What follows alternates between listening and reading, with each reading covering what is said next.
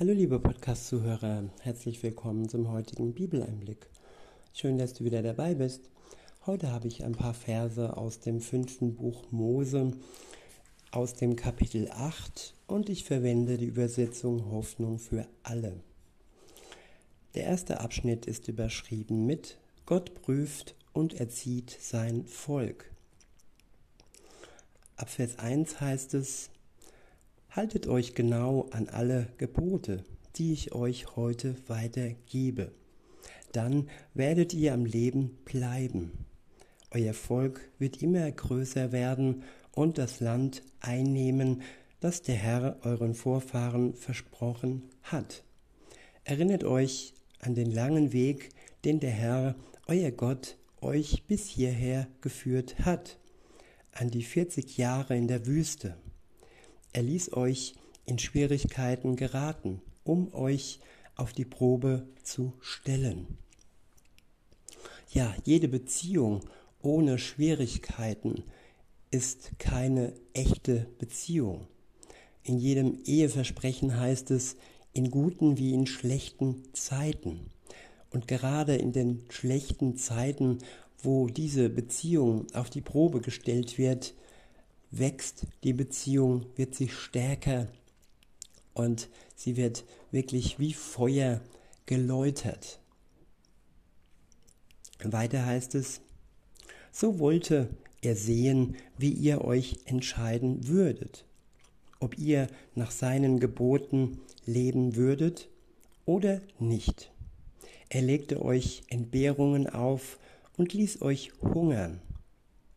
Dann gab er euch das Manna zu essen, das weder ihr noch eure Vorfahren kannte. Er wollte euch damit zeigen, dass der Mensch nicht allein vom Brot lebt, sondern vor allem von den Worten des Herrn. Ja, die Worte, die Bibel, das ist unser heutiges Manna. Wir leben nicht allein vom Brot, sondern wer sich ernährt durch die tägliche Bibel lese, der wird stärker und stärker. Die Beziehung zu Gott wird immer mehr wachsen. Weiter heißt es, in diesen 40 Jahren ist eure, eure Kleidung nicht verschlissen und eure Füße sind nicht geschwollen. Daran könnt ihr erkennen, dass der Herr, euer Gott, es gut mit euch meint. Er erzieht euch wie ein Vater seine Kinder. Ja, Erziehung ist wichtig. Wenn man denkt, man könnte Kinder ohne Erziehung heranwachsen lassen, dann wird das im Chaos enden. Sie werden straffällig, sie nehmen Drogen, sie haben kein geordnetes Leben. Nur wer seine Kinder gut erzieht, der weiß, dass ihr Leben ein gutes Ende nehmen wird. Und so ist es auch bei der Beziehung zwischen Gott und den Menschen. Er erzieht uns und das zu unserem Besten. Weiter heißt es, beachtet deshalb seine Weisungen, lebt so, wie es ihm gefällt und habt Ehrfurcht vor ihm. Ja, Ehrfurcht haben heißt nicht vor Gott zittern. Ehrfurcht haben heißt Respekt und Liebe zu ihm zu empfinden. Alles, was er uns zuerst gegeben hat. Ja, er hat uns seinen Sohn gesandt, der für unsere Schuld gestorben ist.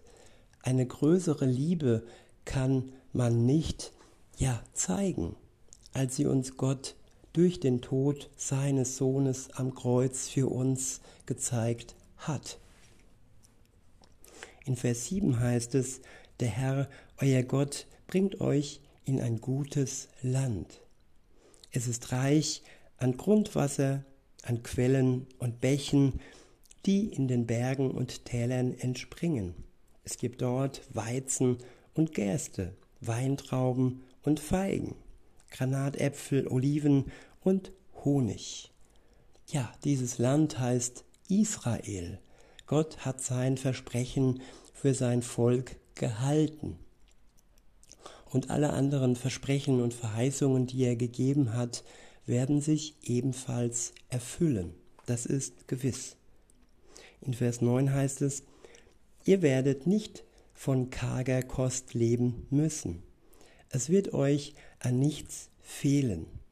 Das Gestein des Landes enthält Eisen und in den Bergen könnt ihr Kupfer gewinnen. Wenn ihr dann reichlich zu essen habt, preist den Herrn, euren Gott, für das gute Land, das er euch geschenkt hat. Ja, Israel ist ein Geschenk Gottes an sein Volk. Sie sind keine Landbesetzer, nein, sie haben einfach das Geschenk Gottes in Anspruch genommen.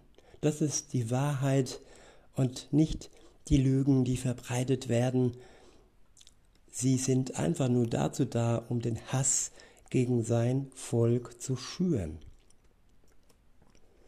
In Vers 11 heißt es, hütet euch davor, ihn zu vergessen und seine Gebote, Weisungen und Ordnungen zu missachten,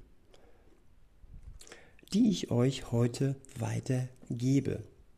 Denn das könnte geschehen, wenn ihr genug zu essen habt, schöne Häuser baut und bewohnt, wenn eure Herden wachsen und ihr reich werdet an Gold, Silber und anderen Gütern.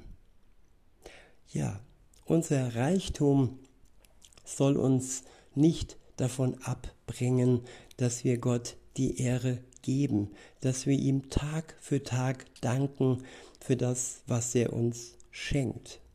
Denn alles kommt von ihm, sei es die Luft zum Atmen und auch die Nahrung und jeder Mensch, der uns entgegenläuft, ist durch ihn geschaffen worden. In diesem Sinne wünsche ich euch noch einen schönen Tag und sage bis denne.